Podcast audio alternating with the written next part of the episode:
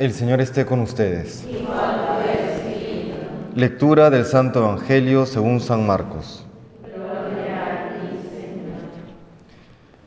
En aquel tiempo enviaron a Jesús unos fariseos y partidarios de Herodes para casarlo con alguna pregunta. Se acercaron y le dijeron, Maestro, sabemos que eres sincero y que no te importa de nadie, porque no te fijas en lo que la gente sea, sino que enseñas el camino de Dios sinceramente. ¿Es lícito pagar impuesto al César o no? ¿Pagamos o no pagamos? Jesús, viendo su hipocresía, les replicó, ¿por qué intentáis cogerme? Traedme un denario que lo vea. Se lo trajeron y él les preguntó, ¿de quién es esta cara y esta inscripción? Le contestaron, del César. Les replicó, lo que es del César, pagádselo al César, lo que es de Dios, a Dios. Se quedaron admirados. Palabra del Señor.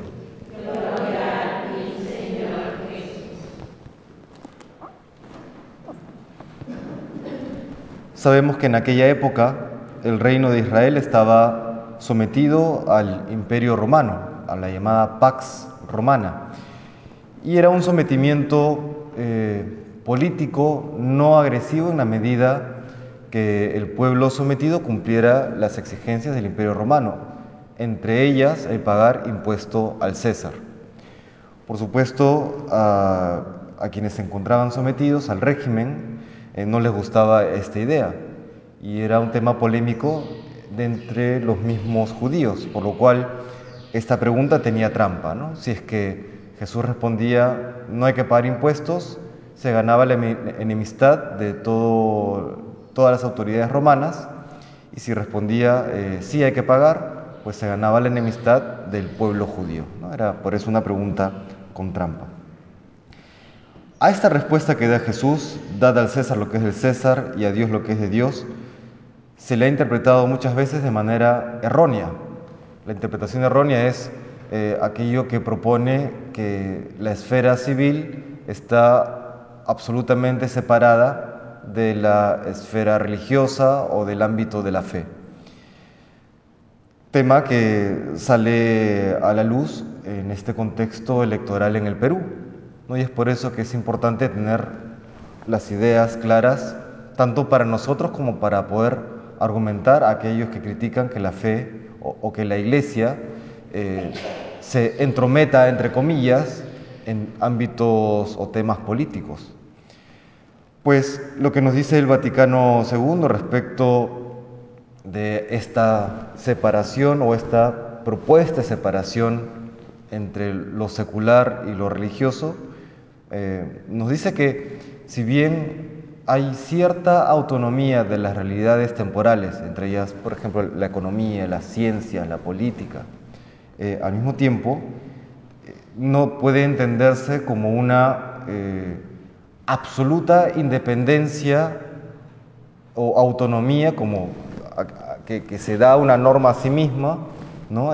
una absoluta independencia respecto de temas, por ejemplo, morales o religiosos. ¿no? Quizá eh, más fácil de ver es en el ámbito de la ciencia.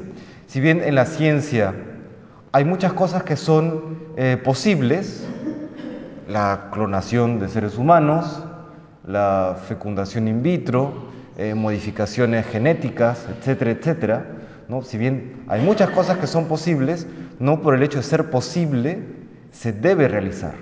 ¿no? Hay queda bastante claro, si bien hay un ámbito específico de la ciencia, al mismo tiempo hay una interacción con las verdades de fe, con la moral, con la naturaleza humana que ha de ser respetada por su dignidad. Lo mismo en el ámbito político. Hay muchas propuestas que son en el papel posibles.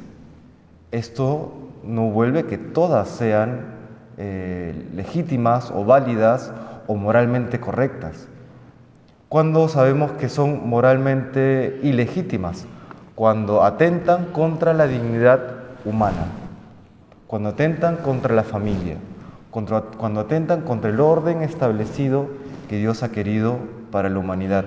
Por eso, leyes que, por ejemplo, el año pasado se ha vivido en España, o a inicios de este año, en que se aprueba o incluso se promueve la eutanasia o el aborto, sabemos que no son leyes legítimas y por eso ahí la Iglesia tiene eh, el deber, no solamente el derecho, sino el deber de pronunciarse.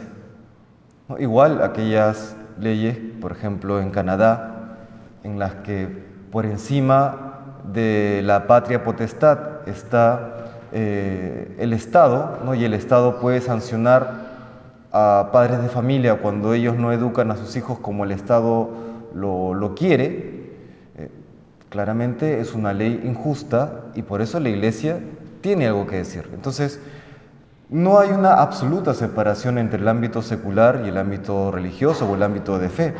Hay una interacción sana, siempre lo ha habido, o por lo menos en, los regímenes de cristiandad, en, aquellas sociedades en que se respetaba la libertad religiosa, que, permite que también hablemos, por supuesto siempre con respeto, sin violencia, sin agresión, pero que hablemos con claridad también respecto de aquellos ámbitos que si bien no son estrictamente del ámbito religioso, pero sí por tocar verdades de fe, por tocar verdades antropológicas, eh, nos compete como iglesia pronunciarnos. Le pedimos al Señor pues que nos dé aquella valentía y, y aquella claridad que la iglesia ha mostrado siempre y lo vemos en el Evangelio en boca de Jesucristo para poder seguir iluminando a nuestra sociedad y a aquellos hermanos que tenemos más cerca de nosotros. Que el Señor nos bendiga.